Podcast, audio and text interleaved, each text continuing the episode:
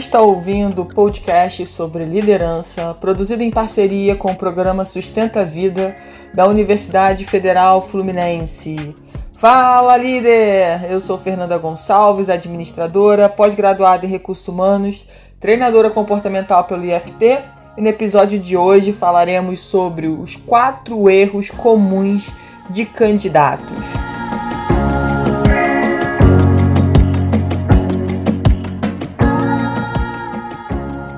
Vai conversar um pouquinho sobre é, a importância da gente poder olhar com relação ao mercado de trabalho e, e olhar também para a gente, a gente enquanto candidato, o que a gente quer para nossa vida profissional, o que, que a gente está buscando para nossa vida profissional. E eu queria pontuar aqui quatro erros. É claro que existem muito mais, mas eu vou pontuar aqui os que eu tenho vivido na prática com as consultorias de RH e, e acho que vale a pena a gente conversar sobre eles aqui para que quem me escute, se já cometeu ou se não cometeu, né, que fique aí o alerta para evitarmos esses erros. Vamos lá, erro número um é, enviar currículo por e-mail para todas as empresas possíveis da sua cidade. O que, que eu tenho visto, né? Existe lá no e-mail, inclusive, uma forma de você ocultar os demais e-mails, mas algumas pessoas desconhecem essa questão quando a gente envia o e-mail e coloca lá todas as empresas possíveis e encaminha o e-mail. O que que de cara denota esse tipo de ação de um candidato? Que ele está perdido. Ele acha que qualquer emprego serve para ele, qualquer tipo de serviço serve para ele, qualquer coisa tá bom. É claro que no momento de, de muita expectativa ou de necessidade mesmo, né, de precisar do dinheiro para colocar comida em casa, para manter a família, muitas vezes bate esse desespero, qualquer coisa serve. Mas na prática e pela minha experiência aí de, de quase duas décadas de RH, é que depois isso, isso é esquecido. Sabe, entra em qualquer vaga e depois começa a ver que não é o que ele queria ou que gostaria de fazer. Então, eu acho que dentro desse erro, que é encaminhar o seu currículo para todas as empresas, busque empresas que tenham os valores parecidos com os seus para começar a busca, né? Porque são muitas empresas, então assim você pode olhar com calma, é, conversar com os amigos, que às vezes você tem alguém, algum parente ou amigo que trabalhe em uma dessas empresas e e obviamente mais do que nunca e tem a ver com outro erro que eu vou falar depois, né? É saber em qual área você quer trabalhar. Não é qualquer área que serve. Não é qualquer coisa que serve para você. Isso é uma mentira que a gente conta pra gente. Ah, qualquer coisa serve. Aí vai, dali a dois ou menos de dois meses, a pessoa já está super insatisfeita com a empresa, com a função, porque acreditava que qualquer coisa servia. E não serve, gente. Não serve, pode ter certeza disso. Eu sei que às vezes isso para quem está desesperado por um emprego, está muito tempo desempregado, eu sei que isso dói escutar mas isso é um fator importante que tem que ser repensado e refletido até para você acertar a sua carreira profissional. Para você não ficar pulando de galho em galho porque você não consegue descobrir o que você quer, tá? Então, tem aí os testes vocacionais, se você está em dúvida em qual área, pessoas mais experientes da área, ou pessoas mais experientes da sua família, ou profissionais que você goste, que você vê que que esses profissionais amam o que eles fazem. Conversem com essas pessoas. Vá até essas pessoas, troque uma ideia. Sabe? Veja como essas pessoas descobriram a vocação delas. Enfim, mas não fica parado é, achando que, que o fato de você não saber exatamente o que você quer, qual área você. É, qual área você quer atuar de fato, como você ainda não descobriu, não ache que isso vai cair no seu colo. Você tem que, que ir atrás. Você tem que tentar responder essa pergunta, buscar profissionais, enfim. É, isso daria um outro, podcast. Então, Se quer uma forma mais simples, é converse com outros profissionais que, que você sente que eles amam o que eles fazem. Pergunte para eles como eles descobriram. E além disso, tem estágios vocacionais, inclusive gratuitos aí, tem profissionais que aplicam, enfim. Mas não fica nisso de, ah, eu não sei o que, eu quero, então, então não vou fazer nada. Faça algo para chegar cada vez mais próximo disso, tá? Dessa resposta. O segundo erro é não buscar nada sobre a empresa para a qual você foi chamado para a entrevista. É, essa pergunta, algumas vezes a gente costuma né, fazer no processo seletivo: o que você sabe sobre tal empresa? E o candidato não sabe nada, sabe muito pouco. Ou às vezes o que sabe nem sabe. Fala uma coisa que não tem nada a ver.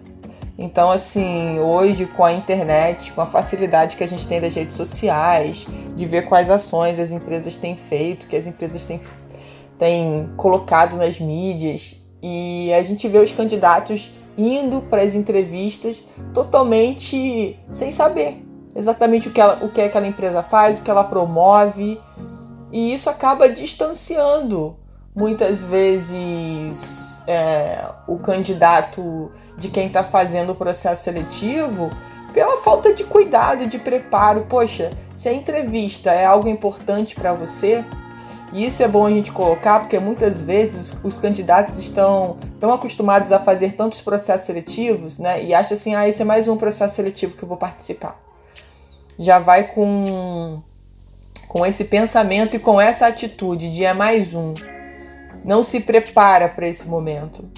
A gente muitas vezes vê aquele que, mesmo no online, mesmo no processo seletivo online, as pessoas que se prepararam, que estão num ambiente mais adequado, né, que se arrumaram, que chegam na hora no online. Esses pequenos detalhes a gente consegue perceber no online e no presencial.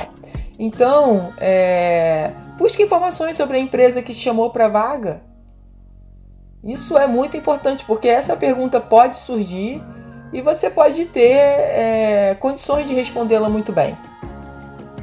O terceiro erro é a falta de conhecimento sobre si próprio. Porque muitas vezes nós fazemos perguntas ao candidato simples, básicas, como me fale sobre suas qualidades, seus pontos a melhorar, e o candidato fica pensando. Ou às vezes a gente vê até algo muito automático muito automático, como se tivesse decorado aquilo para falar, que também não é legal.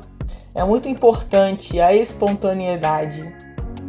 A gente realmente sentir que o candidato está ali de verdade, o que ele está falando não é, é algo já, já de repente decorado, que ele fala em todos os processos seletivos, mas que seja algo genuíno e a gente percebe que tem muitas pessoas que não buscam esse autoconhecimento, que sabem muito pouco sobre si. E a gente precisa mudar essa nossa visão, né? A gente muitas vezes está muito preocupado e olhando o outro, julgando o outro, esquecendo de olhar para dentro.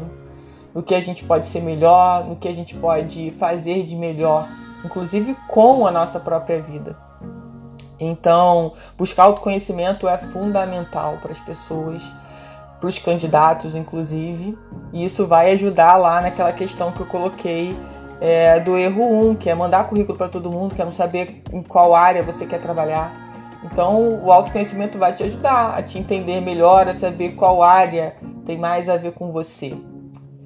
E o quarto erro é a falta de brilho nos olhos é achar que é mais um processo seletivo, ah, é mais uma entrevista, é mais alguém me testando, é mais alguém vendo se eu sirvo ou não para essa empresa, para esse cargo, para essa função, para essa vaga, sabe? E ele vai assim como um out dead, tá ali, mas não tá, não tá vivendo aquilo intensamente, não tá prestando atenção naquilo intensamente, não tá observando é, eu gosto muito de fazer processos seletivos em grupo, as entrevistas em grupo, e às vezes o, a pessoa não está nem prestando atenção no que o outro colega está falando. Então, gente, é, essa falta de brilho nos olhos essa isso me deixa às vezes preocupada, porque você não pode viver a sua vida no automático, você não, não pode perder esse brilho nos olhos. E os olhos refletem a sua alma. Então, caramba, participe né, de processos seletivos que tenham a ver com você, com empresas que tenham a ver com você que os valores são parecidos. Não participa de processo seletivo por participar, por ter uma tabelinha. Ah, é, realmente as coisas estão difíceis para mim, eu não consigo emprego. Ó, participei de 50 processos seletivos e não foi selecionado para nenhum. Não é para cumprir uma tabela, sabe, de que ah, eu tô indo nos processos seletivos. Ah, tá indo? Né? Quando a gente vai, quando as pessoas vão trabalhar e não produzem nada e não fazem nada, fazem um arroz com feijão o tempo inteiro, então, assim, tá na hora da gente refletir e, e colocar em prática, né? O que, o que de fato é importante? Estar, é, viver a vida com intensidade, viver a vida com propósito, viver a vida e buscar aquilo que realmente você deseja. Será que a, empresa que está hoje fazendo o processo seletivo com você que é uma pessoa apática? Uma pessoa que não está preocupada com nada, uma pessoa que não se conhece, uma pessoa que não conhece nada sobre a empresa, uma pessoa que envia currículo para todas as empresas da cidade, uma pessoa que não sabe o que quer da vida. Então, assim, se você tivesse no lugar dessa pessoa que está selecionando e recrutando, será que você se contrataria? Essa é a pergunta que fica. O que, que você vai fazer para se, di se diferenciar nesse processo seletivo? E é uma questão de a gente buscar comportamento é, de uma forma geral na nossa vida, né? Da gente começar a olhar, olhar com mais carinho sobre os nossos comportamentos, sobre as nossas atitudes, sobre os nossos pensamentos. Então não falta vaga no mercado. A gente, infelizmente, tem um índice enorme de desemprego no nosso país, principalmente também por causa da pandemia, enfim. Mas existem vagas de emprego sim. Muitas vezes você está olhando para o lado errado. Muitas vezes você está olhando para o lado escasso. Todas as empresas que eu faço consultoria de RH, todas elas contrataram nesse período de pandemia. Todas elas. E nenhuma delas demitiu por causa da pandemia. Então fica aí para a gente refletir. Muitas vezes a gente está com foco na escassez, a gente está com foco no problema e esquece de olhar para o outro lado, para o lado onde há esperança, para o lado onde empresas estão contratando, para o lado onde tem vaga. Mas qual é o atuar? E qual área você realmente quer atuar? Em qual empresa você quer trabalhar? Eu acho muito muito interessante. Fico muito feliz quando eu escuto algumas pessoas falarem assim: Poxa, eu sempre quis trabalhar nessa empresa. Sabe? Isso me enche de orgulho. Porque. Porque a pessoa vem acompanhando o trabalho daquela empresa. Aquela, essa, esse candidato, ele ouve falar bem dessa empresa. Ele não está ali por acaso.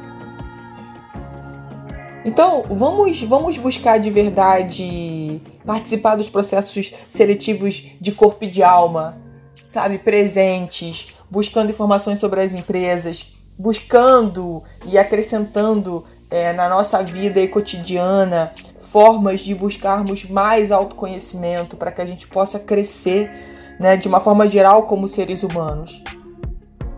Pensa sobre esse, essas quatro questões né, que eu coloquei, esses quatro erros. Claro que tem outros, né, mas aí temos outros podcasts para conversar sobre eles.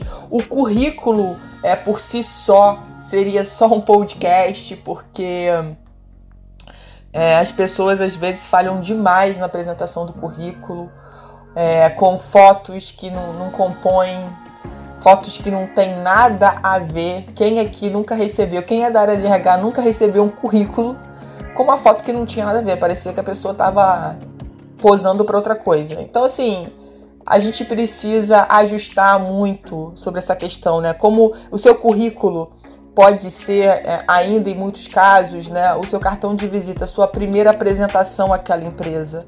E será que essa primeira apresentação ela causa um impacto positivo ou negativo? É sobre isso que a gente tem que pensar também.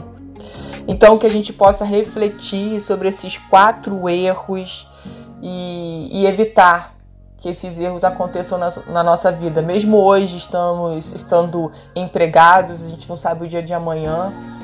E às vezes acontece, né? Uma pessoa que está muito tempo empregada fica desempregada e às vezes não sabe nem como fazer um currículo, nem como mais se comportar numa situação de processo seletivo. Mas enfim, é, são situações que acontecem e que exigem que a gente se prepare. Então a, a preparação ela é, ela é muito importante, tá? Inclusive para os processos seletivos. Não vá para um processo seletivo sem estar preparado. É, é, você tem grandes chances de realmente não ser contratado e contratada. Então pense sobre isso com carinho e, e, reflita e compartilhe aí esse podcast com pessoas que você conhece que, que pode ajudar essas pessoas nessa caminhada aí por encontrar né, o seu propósito, a sua missão de vida, o seu primeiro emprego, o seu próximo emprego.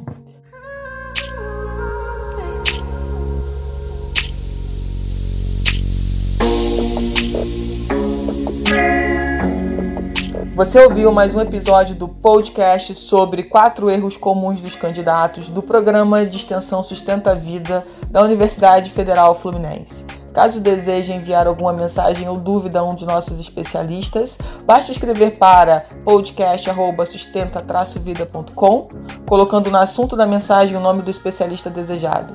Para mais informações sobre nossos projetos, acesse sustenta-vida.com, nosso-ed.com fernandatreinadora.com.br.